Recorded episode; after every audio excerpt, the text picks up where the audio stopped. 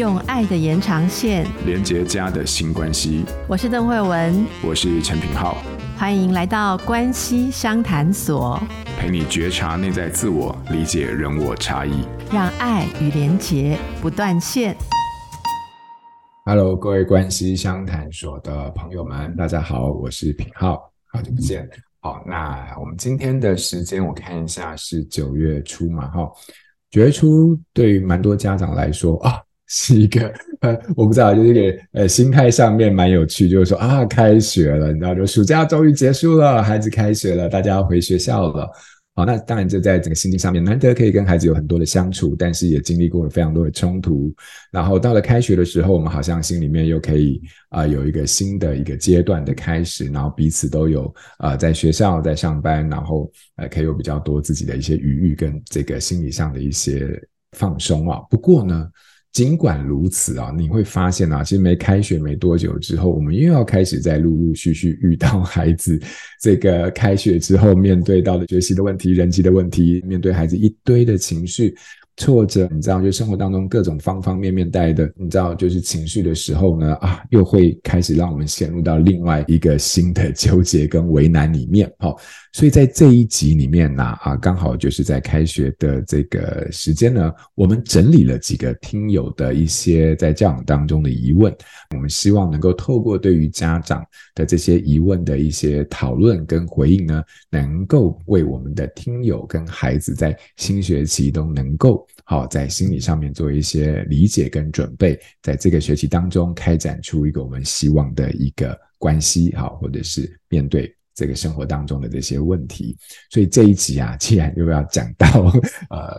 教养啊，跟孩子呢，啊，当然就是还是要请到我的老朋友、老同事啊，然后还是我们在这个专业上面非常长期以来的战友啊。那他就是大家很熟悉的米鲁谷心理治疗所的所长，然后本身也是一个母亲，那同时长年以来非常呃擅长在这个儿童心理跟教养的骆玉芬心理师来到我们的现场，来跟我们一起来回应听友的疑问。Hello，玉芬。嗨，大家好。嗨，品皓，还是今天又来到关心相谈所跟大家见面。我是米露谷心理治疗所的所长玉芬。嗯，开学了哦，有没有放松一点？哈哈哈，会啊会啊，尤其九月刚度假回来，太好了太好了，放松了一下，然后开始要准备一个新的阶段了。所以刚好，因为玉芬玉芬也开始要面对这个，在跟孩子到一个新学期的一个阶段，我也想要透过我们听友的一些提问，关于在这个面对孩子的在校园里面，在生活当中，好会遇到的一些，我觉得大家蛮在意的一些问题哈。所以我先把。呃，几个听友的提问呢，然后我先来把它念出来，然后等一下我们可以一个一个来讨论哦。我们有几个听友有不约而同的有问到，就是说，哎，小朋友可能就是说他刚好是一个中年级的一个阶段哦，三升四啊，或者是其实也有高年级，比如说四升五啊等等哈。那就会发现，在这个阶段的孩子，小学阶段的孩子，很多时候好像就是遇到一些事情，他其实一旦有挫折，就会有非常大的一些，你知道情绪上的一些反应，爆炸、逃避啊，然后退缩啊等等。所以不少家长有问到，就是说，哎，我们要怎么帮助孩子，尤其是小学阶段的孩子，能够啊，在面对这个面对受挫这件事情的时候，能够有一些更大的一些能力，可以去面对这个挑战，面对这个挫折，然后同时又能够建立起他的自信。好，那可是建立起自信，又会有另外一个问题，就是说我们希望他有自信，但又不希望他太骄傲，哦，就不要太自满，就什么都觉得只有自己做得到，别人都很糟糕等等，哈，所以这个自信我们要怎么去拿捏？好，所以这个是蛮多家长的提问。好，那还有另外的家长就是说，哎，有些小朋友就是啊。有些东西他就是会了，或者说他没兴趣，然后他就没有办法好好的去把安静下来，然后用一个很认真的态度把它完成。好，那这个也是让很多家长很困扰的地方。那甚至就是说，你知道，就是甚至有些孩子因为各式各样原因，开学的时候反而就是越来越抗拒去学校。好，所以有家长林林总总提了这些问题，我们把它一起条列出来，我们就一个一个来跟玉芬一起来好好的聊聊，就是说我们可以怎么理解这些事情，那我们又可以怎么样子做，以一个家长的角度。呃，一起跟孩子去面对啊、呃、这些困难。第一个就是我刚刚说到的，就是说小朋友可能中年级、高年级不管，但是要怎么样子增加孩子面对受挫力的能力，还有建立自信，但又不能太过自满啊，或者是骄傲。嗯玉芬，你你怎么看待这个问题？有自信但不自满，对不对？你、嗯、你会，我蛮好奇平浩的看法、嗯。你觉得自信的本质是什么？我觉得自信的本质是不是？哦，这个问题我觉得是一个大哉问哦。嗯，我我觉得自信的本质对我来说的话，大概两件事情啊。但是这个没有标准答案。我自己的理解，自信的本质，第一个就是说我对于我自己喜欢跟看重的程度，然后第二个自信就是我相信我自己能够把事情做好的程度。嗯。对，就我觉得可能对我来说是这两个部分。嗯，我蛮认同的，也觉得说自信它的本质应该会是价值感跟能力感，就是我是有价值的，我是值得的，跟我是有能力的。所以这两个就是信心，就是我是有价值的，但是我是有能力的，它会让一个人他在面对到一些挑战的时候，第一个他是会知道说。我是有能力，也就是说，我今天不管成功或失败，我可以从这个过程里面去学到一些东西，或者我是有能力可以去尝试，有能力可以去练习，是有机会可以成功的。那第二个是我即使失败了，我仍然不会因为我失败，我就是一个糟糕的人，因为我本来就是有价值的，我的价值并不是由成功或失败来定义。对，所以我觉得一个人，不管是孩子还是大人，他要有自信，他需要有这两个基础，所以。如果我们希望孩子他是有自信的，我们就要想我们在日常生活里面，我们如何让孩子知道自己是有价值的，跟自己是有能力的。那提到能力，我就要讲到另外一个面向，就是大家的担心，就是那他会不会变得很自满、很骄傲等等？那其实自满它的背后是应该是一个人觉得我自己是好的、聪明的、厉害的，于是他就觉得我比别人更优秀，所以自满其实来自于这种比较，就是我比别人更优秀，然后。我是厉害的，我是好的，这种自我的认知才会是一个自满。那这个它的危险就在于，一个孩子他面对或者一个人他面对到困难或者是失败的时候，当他觉得我应该要是好的，我应该要是优秀的，我应该要是厉害的，那他就会对于就是这些失败或挫折的忍受度就会下降，他就会觉得不行，我的人生中怎么可以有失败这种污点呢？或者是我今天一旦是失败了，或者是我是做不到了，就表示我不好了呀。所以不可以哦，所以他就会对于这样子的失败或挫折，或者是比较难的挑战，他就会想要去否认，或者是去抗拒，或者是一旦真的发生了，他就很难从那个那个事件里面站起来。所以，如何让孩子自信而不自满，我想应该是在我们给孩子的讯息里面，要更多的去着重在这个人本身的价值以及他本身的能力。嗯，我我刚刚听到你在说自满这件事情的时候，我我想到很多啊，我我们以前自己的经验就是说，因为大人都不希望孩子太骄傲，对不对？一一方面很期待孩子就是能力很好，但是又一方面不要太骄傲。然后你知道，就是我们以前啊，就是呃常常会遇到的一种典型的，就是说大人训练我们不要骄傲的方式，就是你可能很开心，就是今天在学校里面考了一百分，然后考了一百分之后，然后你回到家跟就跟你爸妈。分享就这个喜喜悦，然后通常你就会听到一个很典型的反应，就是说你以为你考得多好，是不是？班上有多少人，你知道他们就是怎么样呢？或者是说你以为你很厉害，是不是？那还不是因为老师这个题目出的太容易，然后大放水。好，你就会发现，呃，我们在过去的时候，其实都会用一种贬低你这个人的价值的方式，好，然后去想要达成这样一个教养上的一个态度的目标。可是刚刚听你这样讲的话。我觉得有一个新的理解，就是说，对于自满这件事情，有时候是他相信自己有能力，可是这种能力某种程度上是建立在一个比较的结果，所以在这个比较过程当中，他就觉得自己很很 OK，很 top，然后其他人都是在我的下面，这样就啊，就你们都不怎么样，不怎么样，所以这个自满在这个比较过程当中，他会变得比较膨胀一点点，而且忽略了对于呃，你你讲到一个我觉得蛮关键的地方，有时候太过自满这件事情反而是。有一个很关键的是，因为他对于失败的态度其实是否定跟逃避的，就是他面对失败跟挫折的这个态度或者是认知上面出了一些问题。所以，如果要让一个人比较谦冲一点点的话，同时又比较有自信的话，有时候教导他如何面对失败这件事情，建立一个正确的概念。其实也蛮重要的哦，所以这大概是我们刚刚呃听到玉芬讲的时候，你会发现，哎，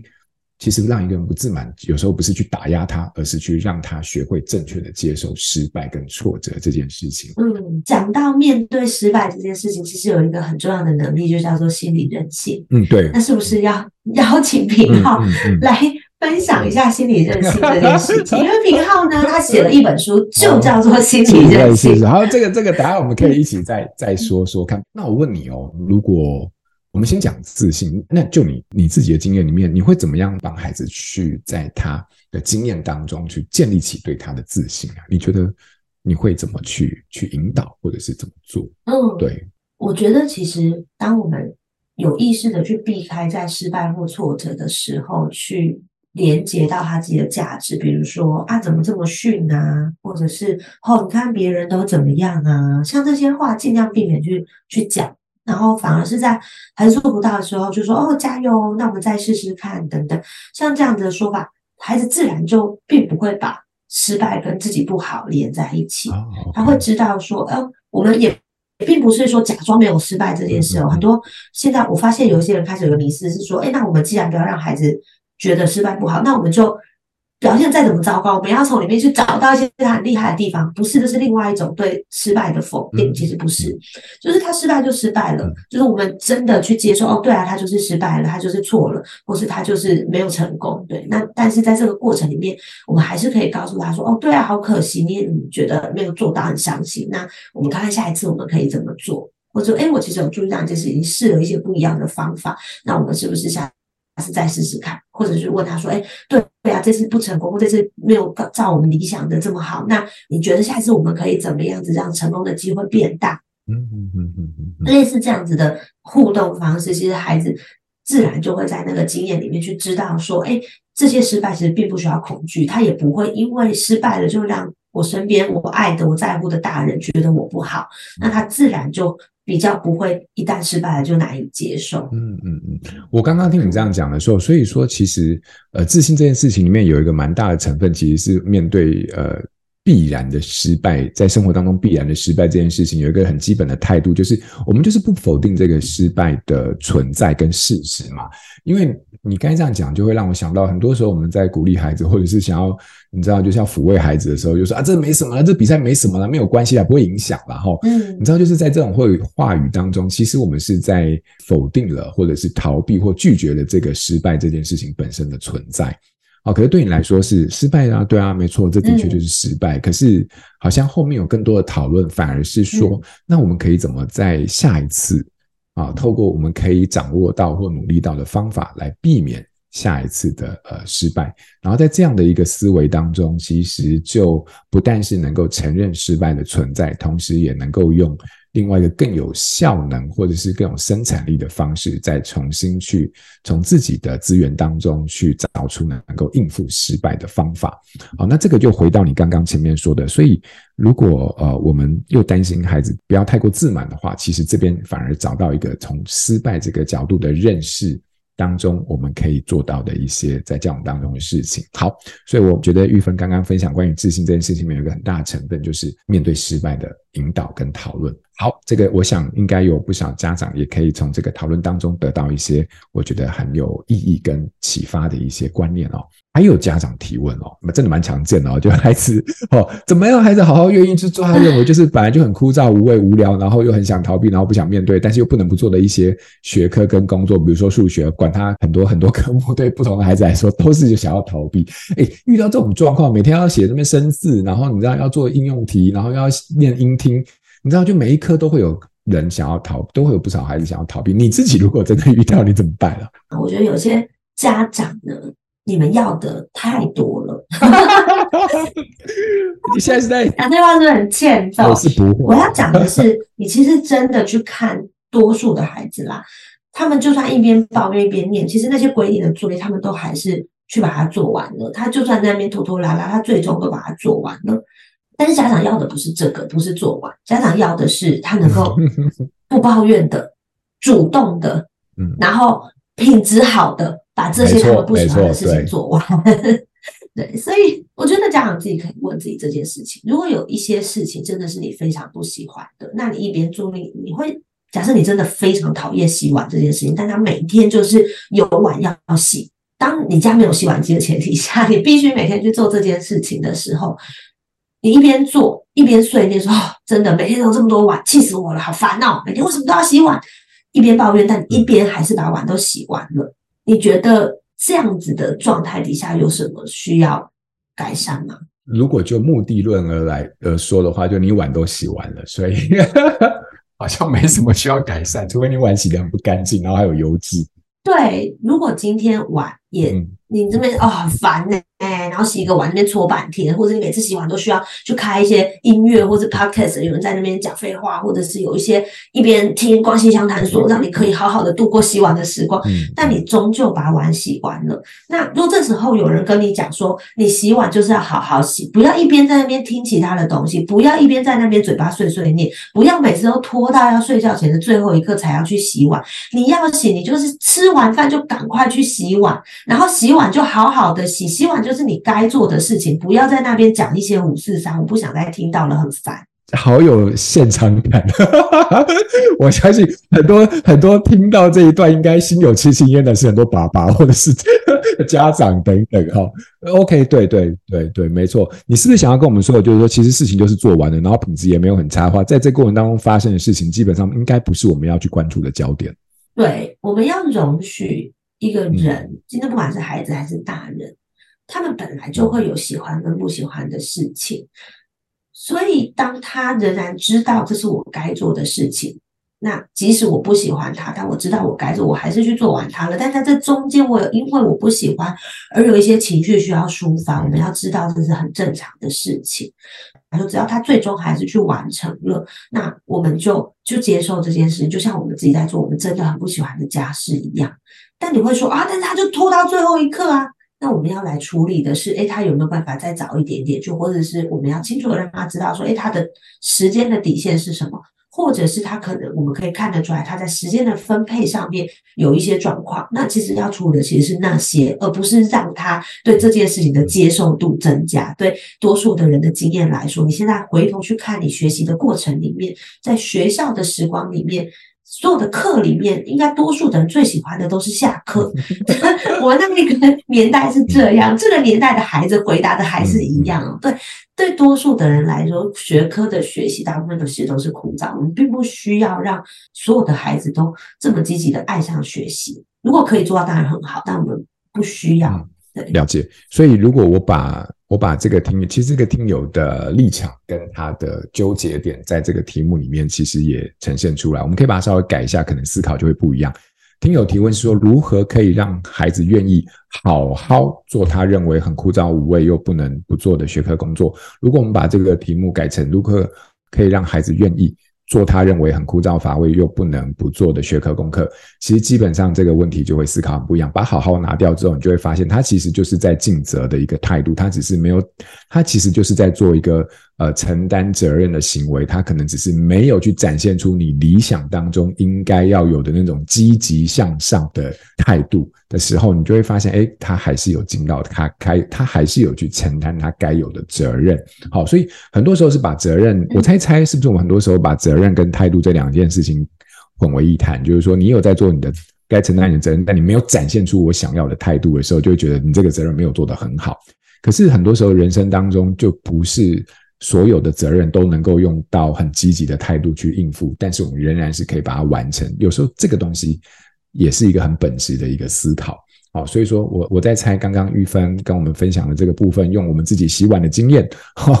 但是哎，对，完全可以理解孩子 哦。我自己在洗碗的时候，完全可以理解孩子的那种纠结跟他的呃他的抗拒，但他仍然把它做完了。只是说在做的过程当中，一次一次把品质在慢慢的。维护到该有的水准，好，好，所以我有被理解。那因为透过这个洗碗的经验，哈，当然我自己还有本身还有倒垃圾的经验，好，也是差不多的道理。好，那这个部分我希望也可以透过啊玉芬刚刚的回应，帮我们带出一些思考的方向。那我还有一个问题啊，这个问题真的比较大一点点，那也想听听看玉芬怎么想，就是说孩子拒绝去上学的时候要怎么办？我先说啊，就是呃这个问题其实有点大。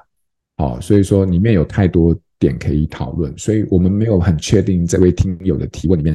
想 catch 到的东西是什么，但是就是好吧，就拒绝上学这件事情，我们先来看看我们怎么思考，玉芬怎么思考拒绝上学这件事情，然后我们再由各自的听友们去就你的理解，可以想出你自己适合你的方向。好，你怎么理解拒绝去上学这件事？其实我觉得，就像你刚刚讲，这个问题其实太大了。单纯被问到这个问题的时候，其实通常是没有办法回答的，因为心理师最讨厌的就是我们被提问的时候，我们都会想要去做很多的追问。就比如说，我们会想知道说，诶，那他多大？诶，那他刚开始拒绝上学吗？诶，那他之前有没有发生什么事情？诶，那他平常的个性是怎么样？诶，那他通常就是在学校遇到一些状况的话，他比较会跟谁说？哎，那他在学校有没有人是比较可以听他说的？哎，那他跟你们的关系怎么样？哎，他有没有手足？哎，他有什么？就是我们会想知道很多事情，因为其实不想上学这件事背后有太多的可能性，而心理师其实是需要去看、去综合去考量这些状况，我们才有办法给出一个建议，是真正能够帮助到这个关键的，可能是孩子或是这个家庭。有时候我们会需要知道的辅助的讯息有点多，那但是要说拒绝上学这件事情也蛮多人会遇到。那有没有什么是大家共同可以去去思考的方向？倒也是有，那个最核心的就是要去看今天孩子为什么不上学。所以，比起要怎么让他去上学这件事情，这个不重要。最重要的是去看，诶，那孩子为什么不去上学？这个东西能够找出来，其实我们才有工作的可能，我们才有后续协助孩子的可能。如果我们都没有去知道说孩子到底为什么不要去上学，我们就只是一直放在你到底要怎么样才愿意去上学，那其实是做不到的。对所以，孩子拒绝去上学的时候怎么办的这个问题，我会邀请大家先去看看。不管你透过什么方式，可以是跟孩子聊，可以是去他的学校了解状况，可以是透过其他的观察的方式都没有关系。你用任何的方式，但是就是先去找出为什么孩子不愿意上学，我们再来处理。顺着玉芬刚刚的这个分享哦，我想这个是一个很重要的一个提醒，因为我跟玉芬其实我们在我们的单位里面这么多年下来，其实服务跟合作过非常多非常多拒学的。孩子、青少年从国中到高中到大学都有。好，那我们的团队里面的青少年的治疗师，其实有非常大的一块的服务，就是在拒学这一块。那你会发现，其实往往家长们其实在面对孩子拒学的时候，都非常焦灼跟执着于怎么回到学校。对于他为什么不去学校这件事情上面，却并不太有。花很多的时间去想要把这个部分做一个详尽的理解，可是你知道有时候问题就是卡在他不去学校的原因嘛，所以在这个部分的理解，其实有时候是开展未来各种可能的一个很重要的一个呃关键。好，所以说很多时候就是嗯呃讨论拒学这件事情的时候呢，关键都不在怎么去学校，关键在为什么不去学校。那有时候看清楚这一块里面的故事说的比较清楚的时候。我想，我们大概呃在合作上面才会有非常多可以去开展出来的一些方向。好，所以这个我想是呃透过玉芬刚刚的对这个拒学的一个思考，其实也带出给家长在面对孩子不只是拒学，而是各式各样的让你困扰的行为的现象的时候呢，一个很重要的思考，究竟他就是他究竟怎么了？是什么原因导致如此？而透过这个问题的思考跟回想跟发想。跟理解，其实有时候比较能够让我们去贴近孩子的状况，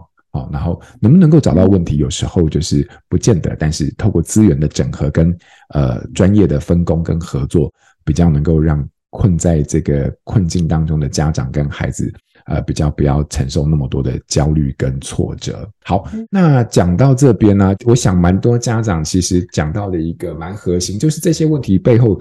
都还是有一个核心，就是说我们还是希望孩子就是能够有一些心理上的强大，然后可以去面对呃，不管是校园当中的生活当中的人际当中的学习当中的各式各样的挑战。能够有一个心理的一个力量，能够去面对这些，所以说会看到问题的本质，都还是希望孩子心理的素养跟素质是强大的。如果大家就是在八月初的时候有听我跟玉芬分享的话，你会发现有一个蛮核心的东西，就是 SEL 啦。SEL 其实它就是社会情绪学习。那社会情绪学习里面，它最终达到的一个目的，就是能够为自己的行为做负责。可是它前面就要经过几个，我觉得是很重要的一些关键跟次序。那这个东西在玉芬的跟亲子天下合作的那个线上课程里面，关于 SEL 就是打造情绪小达人，这个里面有非常清楚而且逻辑非常清晰的分享跟介绍啊，那还有非常可以运用的一些方法，这个部分我很推荐啊。如果你还担心孩子对于挫折这件事情的一些态度，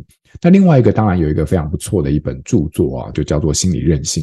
那作者就是跟我同名同姓哦。那我们在《心理韧性》里面。其实我们真的在食物上看到非常多的孩子，其实呃，因为各式各样的挫败来到我们治疗所。那玉芬非常清楚，因为他是服务从学龄前一直到呃青少年的阶段。我们这几年看到非常多、越来越多关于挫折这件事情、挫败这件事情，然后看到的一个脆弱的现象，然后导致对于所有大部分的事情、关系、学习都拒绝的一个状态的孩子哦，越来越多，比例越来越高。好，所以说，呃，基于这样的一个观察，然后还有我们很多实务上的经验，我写了这本《心理韧性》啊，这不是自卖自夸，但是里面有很呃清楚的一些方向可以给大家做参考。所以在今天我们跟玉芬讨论，在利用开学的这个阶段讨论到这边。你会发现，家长共通的一些想望、跟期待、跟担心，都来自于孩子心里的这样的一个韧性的时候呢，我想我们大概今天整合刚刚玉芬跟我的一些理解，我们用一个新练习的时间给大家作为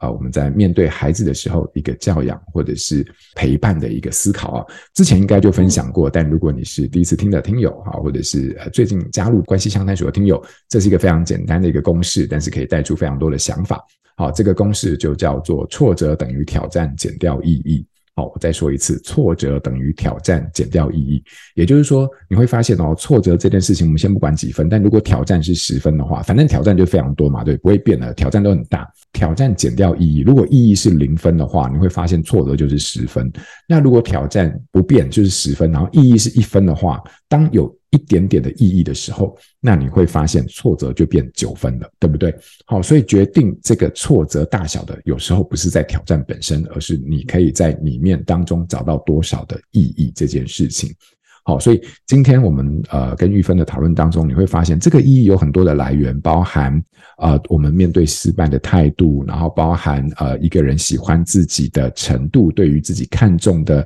呃价值，好，然后。如何透过教养当中去传递这些讯息，然后还包含我们在学习当中的一些呃成长型思维，这个没有讨论在书里面有。好，你会发现这些都构成了孩子意义的来源。当这些意义越多的时候，在面对挑战的时候，他的挫折感其实就越能够被消化。好，所以我把这个公式“挫折等于挑战减掉意义”，然后分享给大家啊，然后我们或许也可以透过对于这个公式的理解，然后展现或落实在我们生活当中教养的一些思考。好。所以今天非常感谢玉芬在学习初来跟大家的分享，我们一起来讨论了关于面对挫折这件事情，在教养当中父母的难为还有思考。那希望今天的内容能够对大家啊有所帮助。哎，玉芬，你最后有没有什么话，或者是你自己其实也有新练习要给大家吗？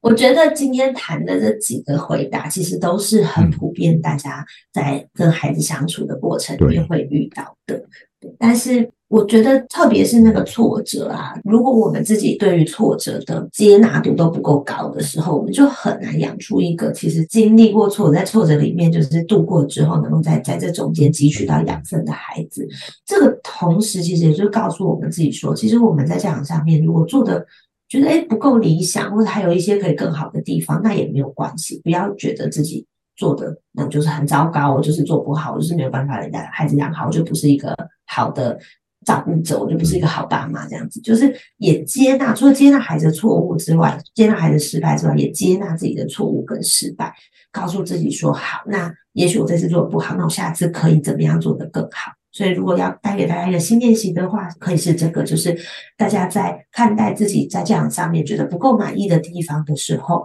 与其去责备自己说“我真是一个糟糕的爸妈”，那我们这一次试试看，去问自己说：“诶，那下一次我哪里可以再做得更好？”这个问题本身其实也是在建立一个很重要的韧性跟面对挫折的一个心态。嗯，好，那就把这样的一个对自己的关照跟提问呢，也分享给大家，希望大家在接下来的时间在新练习里面都能够为自己，呃，在探索的过程当中找到面对自己跟孩子在关系的力量。好，那我们今天就非常感谢玉芬，然后也非常谢谢大家在呃节目当中跟我们一起的谢谢呃陪伴跟交流。那我们就下次见喽，谢谢玉芬，拜拜。谢谢，拜拜。亲子天下 Podcast，周一到周六谈教育、聊生活，开启美好新关系。欢迎订阅收听 Apple Podcast 和 Spotify，请给我们五星赞一下。也欢迎大家在许愿池留言，告诉我们你在每周新练习的时间中，生活有了哪些改变和发现。关系相谈所，我们下周见。